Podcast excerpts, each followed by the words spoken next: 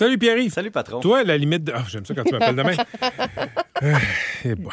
Euh, toi, à la limite de vitesse, tu respectes ça tout le temps? Euh, en fait, sais-tu quand j'ai le moins respecté la limite de vitesse? C'est quand je roulais en Honda Accord 1998 en 2011.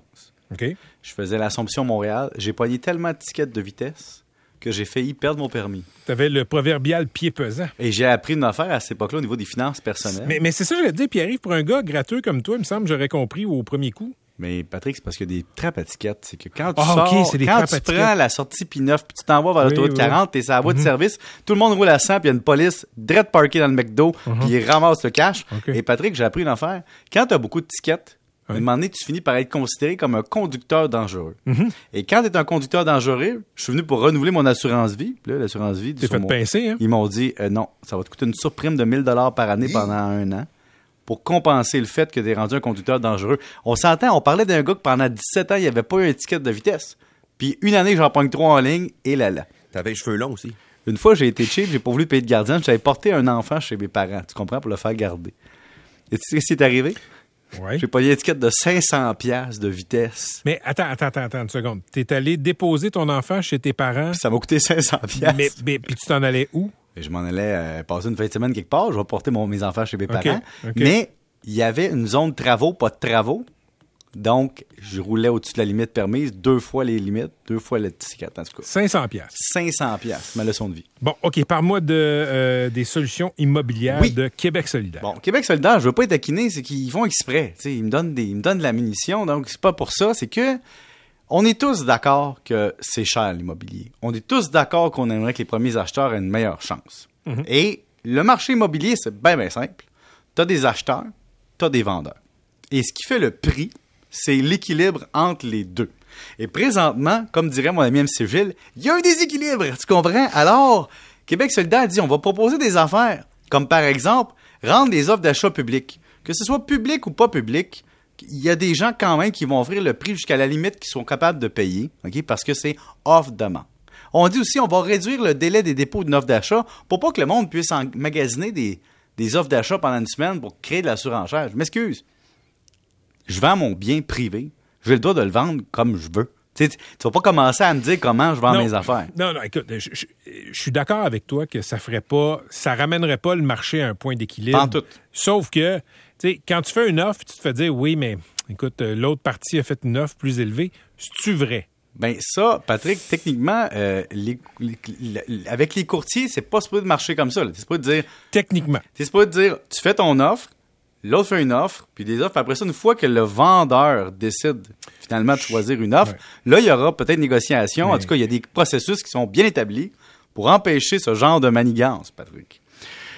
Euh, limiter la, commission des courtiers, ça, je trouve ça drôle. C'est pas parce qu'il y a un taux de commission élevé ou faible que ça va changer le prix de la maison. Parce que le prix de la maison, c'est le payeur, c'est le vendeur qui paye la commission. Il y en a qui me disent, ouais, mais si le vendeur a une moins grosse commission, peut-être demander moins cher pour sa maison, mais ça changera pas le prix que l'acheteur est prêt à payer. Et présentement, là, je veux pas sortir des sentiers battus, mais savez-vous que vous pouvez pas mal négocier votre commission de courtier, là? Il y a des courtiers qui ont appelé des gens que je connais puis qui ont offert, moi, de faire ta maison à 3% total. On n'est plus à 5 partout, là. Des fois, on baisse à 3. Ah, taxer les flips, ça, c'est toujours drôle. Alors, Patrick, si je demandais aux gens de Québec solidaire, qu'est-ce qu'un flip? Un flip, c'est quand tu rénoves puis tu revends. On est d'accord? Oui. Est-ce qu'on parle d'un entrepreneur qui prend une maison, qui la rénove, qui la flip? On parle-tu d'une personne qui a une maison, qui habite dedans puis qui la revend rapidement? Ça va être quoi le délai? Qu'est-ce qu'il considère comme un flip? Mais surtout, ça change pas l'acheteur. Que tu fasses un flip ou que tu fasses pas de flip, il y a un acheteur qui est prêt à payer pour une maison dans un état certain. Ça change pas le prix. Toi, ce que tu dis, c'est qu'on peut, on peut euh, réglementer plein d'aspects de la vente de la propriété. Tant qu'il n'y aura pas plus de propriété, ça va être dur de voir les prix baisser. Ben oui, parce qu'obliger une inspection avant achat pour pas qu'il y ait de la surenchère, c'est bien le fun, là, mais le, premier acheteur, si s'il y a des gens qui font pas d'inspection, ben c'est leur problème. Moi, je déconseille ça, même quand il y a de la surenchère, même s'il y a quelqu'un qui est prêt à acheter une maison sans l'inspecter, ben laisse-les y aller. OK? Parce que quand tu vas venir après ça pour poursuivre, même quand tu es sans garantie légale, si tu puis si t'as un vice caché et tu même pas fait d'inspection, c'est comme dire Excuse, j'ai acheté un char, là, mais je l'ai pas essayé. Tu sais? Fait que euh, vérifiez ça. Les bonnes solutions, si on veut être. Mettons que je suis Québec solidaire. Mettons, là, je fais partie du parti, Patrick, là, puis je suis leur conseiller économique.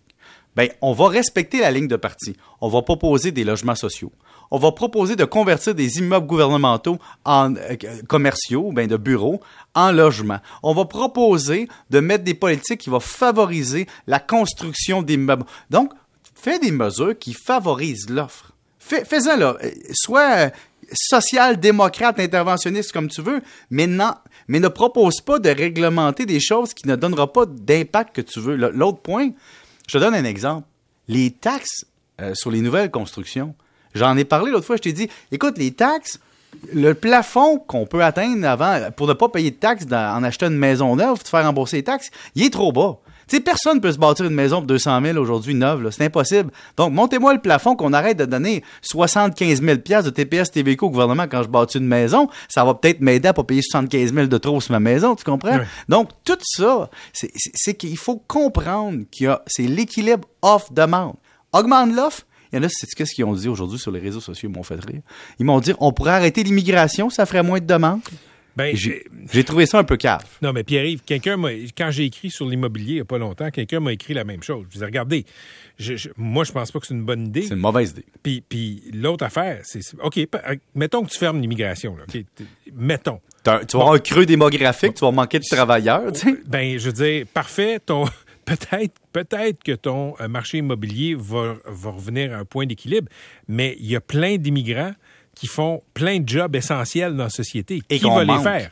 Et pas que ça, c'est que tu imagines, tu manques de 20-29 ans pour combler ceux qui sont morts en retraite présentement. Tu peux cibler, par exemple, les gens d'un certain âge pour t'aider à venir peupler ton Québec de façon d'avoir une courbe démographique plus logique. Mais ne va pas faire de la xénophobie ou couper ta, pro- ta- ta- pour un marché immobilier. Ça n'a aucun sens. Là. Hey, Pierre-Yves, euh, t'es libéré. Je te souhaite une excellente fin de semaine de trois jours. J'ai une petite demande spéciale avant que tu partes pour la fin de semaine. Vas-y. Tu peux-tu me refaire ton imitation de moi? Été troublé. Patrick, allô? OK, OK, c'est, pas ce que MC dit, c'est comment il dit. Ben, Tu sais, Pierre-Yves, il est toujours en, en work in progress, comme on dit en anglais. puis il a ben oui. commencé par la voix, puis là, il va travailler le texte. Mais là, on va commencer par la voix. Essaye donc voir. Ouais, essaye donc voir. Pas pire. Ben, Ouais. t'as, t'as- t'as des imitations qui sont pas pires, mais celle de MC Gilles, je pense qu'elle gagnerait à être euh, un petit peu peaufinée. Bon, je mets au défi euh, MC et Catherine de t'appeler patron d'ici Faut la que tu fin me de payes l'émission. parce qu'il faut que je rie de tes jokes en plus. Oh que oui! Hey, ça- hey, c'était pas pire, pour vrai. Ça, c'était pas pire. Ouais. Le patron te libère, MC. Salut. Euh, Pierre-Yves. Ciao. Tu vois, tu nous mélanges déjà. Oui, je mélange, vous êtes pareil. OK. MC Swing. Il est encore là?